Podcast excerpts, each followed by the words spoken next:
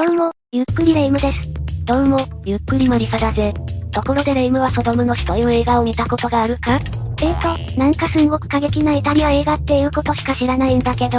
ソドムの死は1976年に日本で公開された映画なんだが、第二次世界大戦後のイタリアを舞台に、ナチスの残党であるファシストたちが亡命政権を樹立。そこで権力を握った大統領と大司教、最高判事と公爵の4人が、自分たちの欲望を満足させるために、美少女や美少年を拉致監禁し、あらゆる禁忌を犯していき、最後は死に至るという過激なストーリーなんだ。過激というよりも、随分エグい内容の映画みたいね。実は1979年に、このソドムの死落ちで行ったと言われた事件が、大阪で起きているんだ。え、これ落ちで行く事件ってどんな事件なの？それが今に語り継がれる三菱銀行人質事件なんだ。そういえば人質事件や監禁事件が起きるたびに、三菱銀行事件の名前は聞くわ。でも詳しいことはよく知らないかも。よしそれじゃ、三菱銀行人質事件について紹介していくとするか。それではゆっくりしていってね。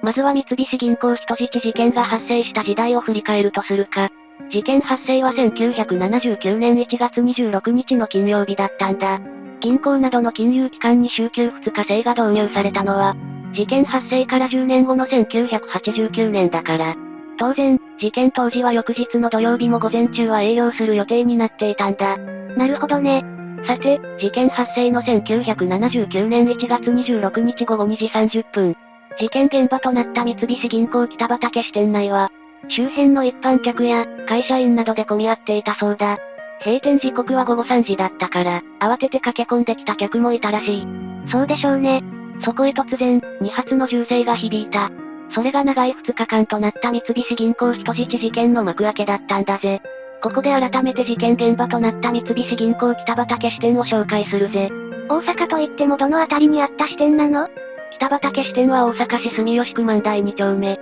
安倍の筋と南高通りの交差点の角に立っているんだ。商業ビルなどの地階に入居した店舗というわけではなく、支店自体が一つの建物というタイプだな。当時は1階が店舗、2階が支店長室や応接室、3階が女子更衣室などとして使用されていたそうだ。なるほどね。その支店の1階店舗に押し入ったわけね。うーん、厳密に言うと押し入ったわけじゃないな。何しろ梅川が支店に入ったのは、まだ営業時間中の午後2時30分だったんだ。そしてその1分後、おもむろに荷物の中から散弾銃を取り出して、天井に向けて発射。そこから三菱銀行人質事件の幕が切って落とされたことになる。そもそもこの事件の犯人、梅川明美ってどんな男だったの？梅川明美は昭和23年1948年に現在の広島県大竹市で生まれている。生まれた時には父は46歳、母も42歳で年を取ってからできた子供だったそうだぜ。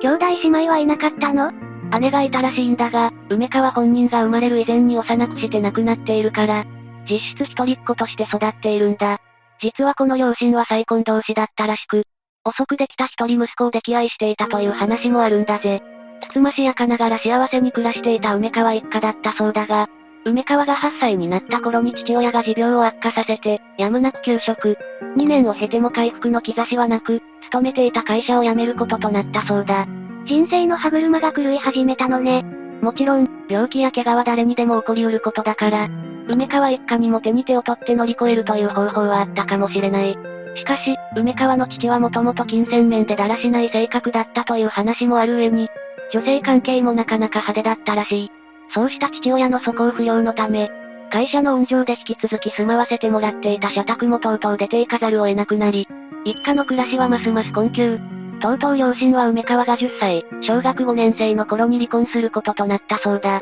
離婚梅川は誰に引き取られることになったの？父親に引き取られることとなったが、両親の父親が一人で育てることは無理だったらしく、父の郷里である香川県大川郡引田町、現在の東香川市へと移り住むことになったそうなんだぜ。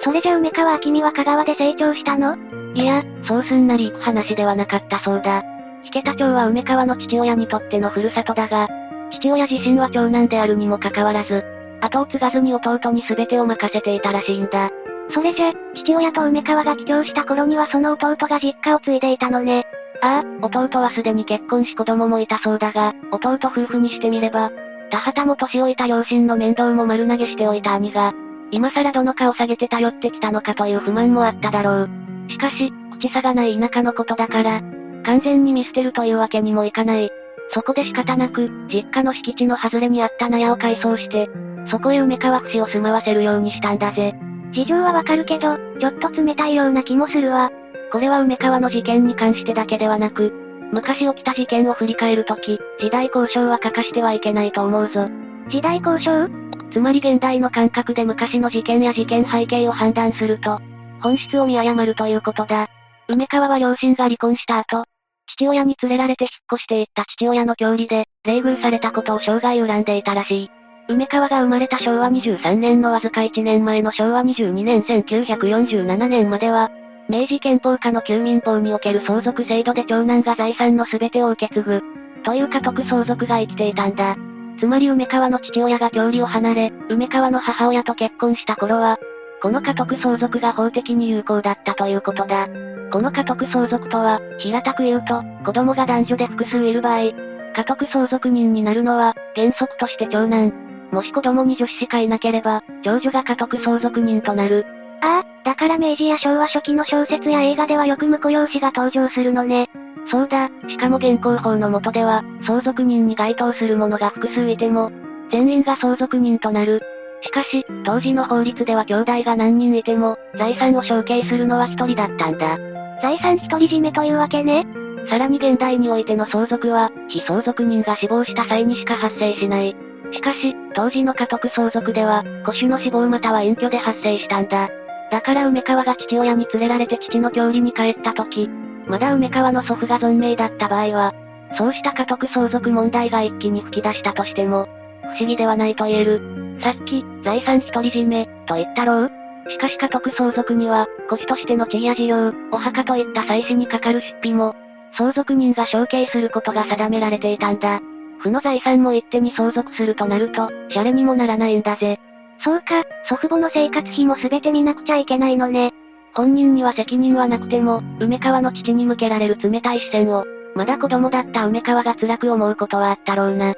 さらに言えば、子供というのは周囲の大人の態度に敏感だ。突然やってきたよそ者、さらに大人たちが冷遇する相手、と見て取った子供たちが、大人の真似をして、梅川を仲間外れにしたり、部別的な言葉をかけたりしたというのも誇張でもないだろう。まさに親の因果が子に報いね。結局父に連れられて移り住んだ香川での生活に耐えかねて、梅川は翌年父親からくすねたわずかなお金を握りしめ家で、父と別れた後も母親が暮らしていた、ふるさとの大竹市へ戻るんだ。離婚後、会社のように住み込みで働いていた母親は、そんな梅川を受け入れて、二人で暮らし始める。それじゃ梅川にとって幸せな暮らしが戻ったのねそれがそうとばかりも言えないんだ。当時、梅川の母親はすでに53歳くらいになっていたから、働き口を確保するのは容易なことではなかったらしいぜ。だから雇ってくれた工場の社員用の仕事が、早朝から深夜までの激務でも文句を言えるような余地はなかった。当然母親は仕事に追われて家を留守にしがちになった。梅川はそんな母親をいたわるでもなく、小遣いをむしり取るとしたい放題を尽くすようになったらしい。それでも母親は、構ってやれない後ろめたさからか、甘やかしてばかりだったようだ。そこで中学校に上がると、梅川の飛行はさらにエスカレートし、何度も補導されるような少年になっていたんだ。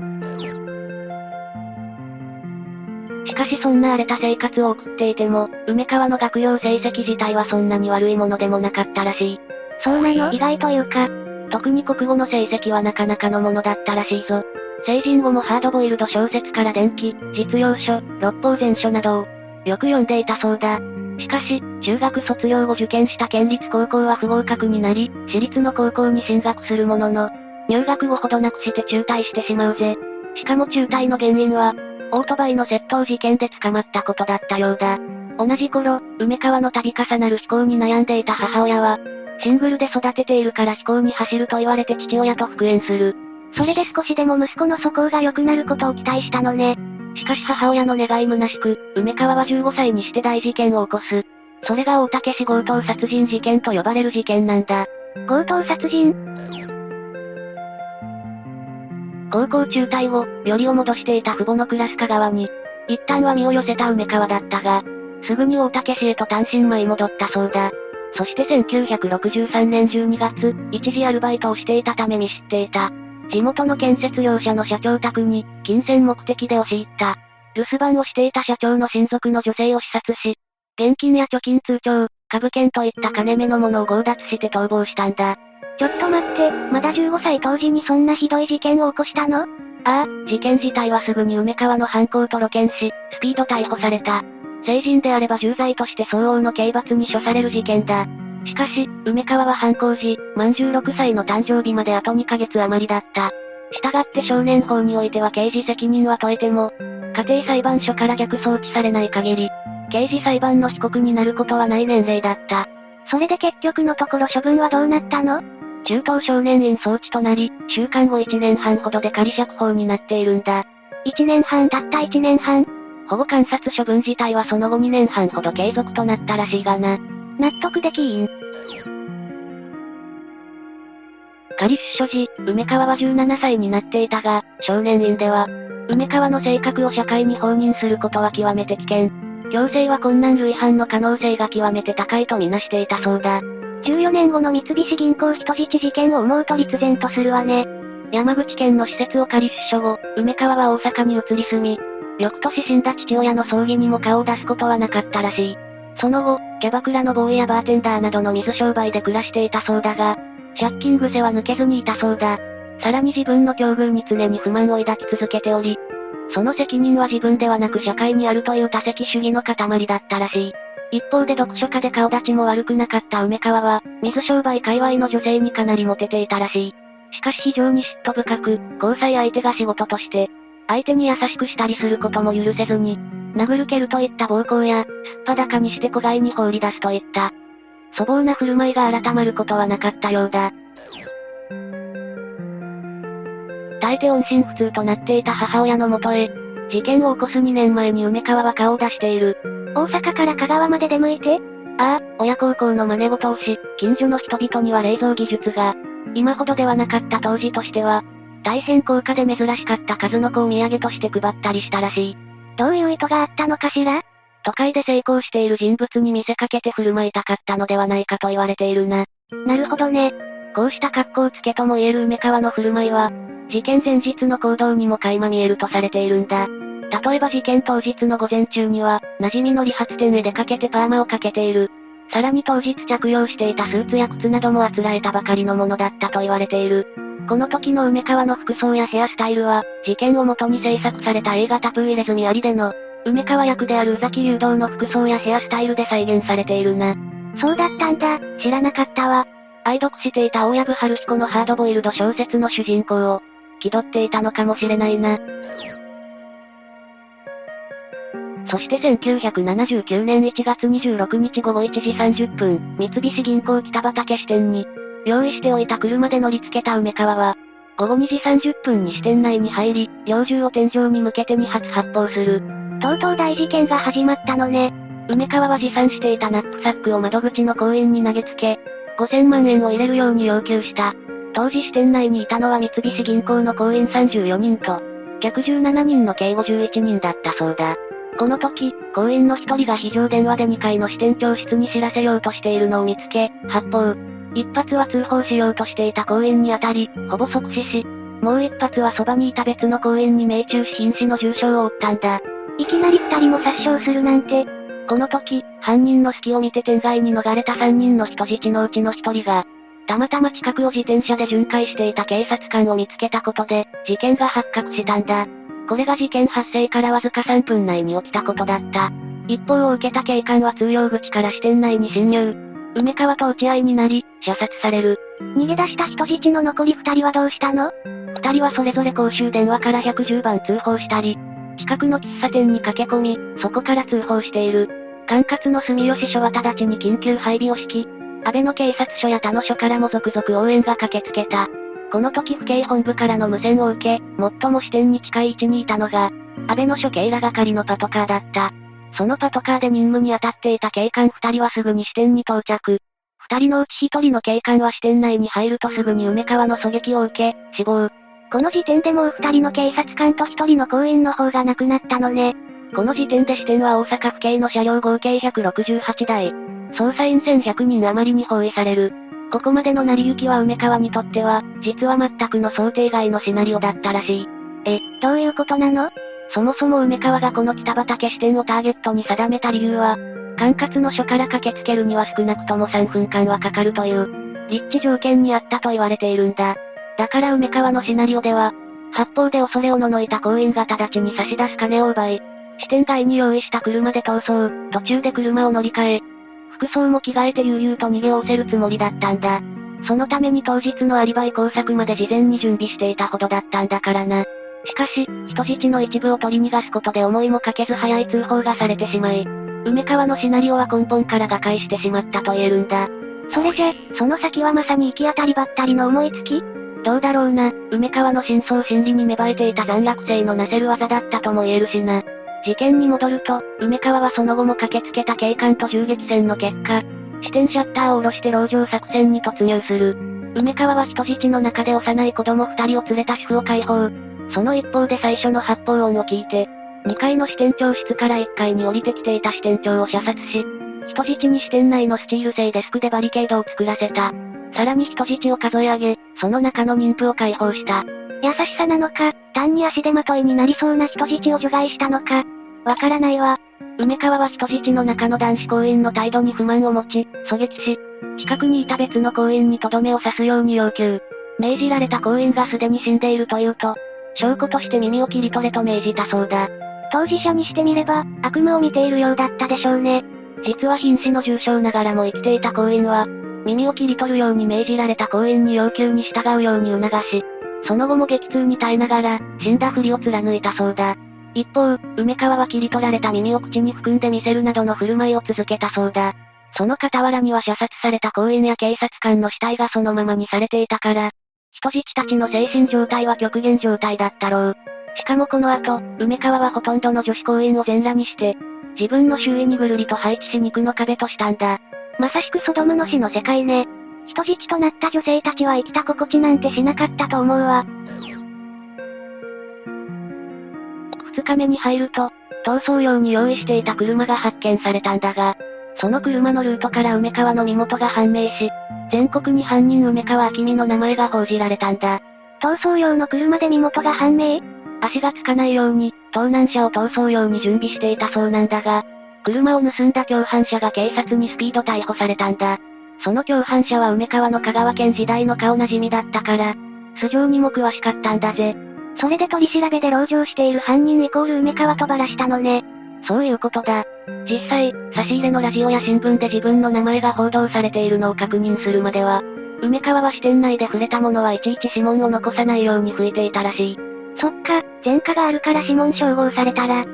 すぐバレてしまうものね。梅川は自分用に差し入れを要求すると同時に人質用にも、食用の差し入れを要求。さらに疲労の見え始めた人質の中から高齢の男性一人を解放したりもした。根は優しいところがあるのか、何なのかよくわからない犯人だわ。その後は長い膠着状態に突入し、散発的に人質を解放。警察はその間、梅川に気づかれないままで、支店内の貸金庫室や応接室に潜んでいた客を密かに救出。さらに梅川の母親を香川県から呼び寄せて説得に当たらせようとしたんだぜ。香川県からもうかなりの高齢だったでしょうにね。一方でその頃、梅川は行員の一人に自分の借金を返済して回るように命じる。命じられた行員は支店の金500万円を持ち、梅川の愛人など指定された8カ所を回って金を配って回った。借金を返済追い詰められて籠城している犯人がこの時、梅川が自分の死を覚悟していたかどうかは、意見の分かれるところだけど、梅川自身の美学からすれば、借金を残して死ぬなんてみっともないことはしたくないだったんだろうな。クレバーなんだか自暴自棄なんだか。そこへ大阪に到着した梅川の母から電話が入るが拒否。仕方なしに母は手紙を書き、受け取った梅川は女子公園に代読させる。そして他の公園からの願いを聞き入れて、支店内で負傷したまま放っておかれていた公園3人が解放された。それからどうなったの？最後の晩餐と称してローストビーフやワインを要求した頃、借金返済に回っていた公園が起点。この時点で支店内には客はおらず、人質は北畠支店の男女公演合計25人になっていたんだ。人質の体力や気力の限界も近いと警察は判断、突入の機会を狙い始める。現在のサットに相当する第2機動隊ゼロ中隊6人が準備する中、梅川は自分の服と行員1人の服を交換する偽装工作を図る。どこまでも狡猾ね。しかし最終的にはこの偽装工作を断念。わずかな隙ができた時に突入した警察がカウンター越しに発砲し、梅川は倒れたんだ。同時に警察が支店に入り、残されていた人質全員が解放された。梅川はどうなったの？ほぼ同時に病院に搬送され緊急手術を受けたものの、1979年1月28日、事件発生から3日目の午後5時43分、死亡が確認されたそうだ。事件後、梅川の遺骨は置いた母の手で香川へと帰っていったらしい。その母は亡くなるまで、人目をはばかって細々と暮らしていたそうだ。辛い人生だったでしょうね。この三菱銀行人質事件は、銀行などの金融機関の警備などに、一石を投じただけでなく、少年法についての問題もあぶり出した。梅川が15歳当時に起こした大竹市強盗殺人事件の際に、厳罰に処せなかったことが、人質事件の遠因になったのではという、論議が巻き起こるようになったと言われているんだ。それは確かにそうね。また、この三菱銀行人質事件は逐一テレビで事件の経緯が、中継されるという事件の先駆けともなった。世間の関心を一気に集めたわけだが、その反動として人質になった行員たちについての中傷や、面白半分のデマが飛ぶ結果ともなり、報道被害という新たな問題も突きつけられたと言える。本当ね、二重三重の被害を行員たちは受けることになってしまったんだわ。実はこうしたことは今でも起きていて、最近では尼崎事件を起こした主犯の角田美代子は、昔、梅川と関係のあった女性という噂がまことしやかに流れているらしい。尼崎事件自分の親族を洗脳して、親族同士で暴行や監禁を繰り返させた挙句、殺人や死体遺棄に問われたあの事件の当事者二人が死んでいるし、事件の関係者もその多くがチリジリになっている今では、あくまでも噂の域を出ない話だがな。しかしこんな確証のない、単なる噂でも語り続けられているといつか本当の話になりかねない。過去の事件を振り返って教訓にするのは大切だが、その中に混じる嘘や偽りに振り回されないことが大切だな。さて、というわけで今回は三菱銀行人質事件について紹介したよ。次回もゆっくりしていってね。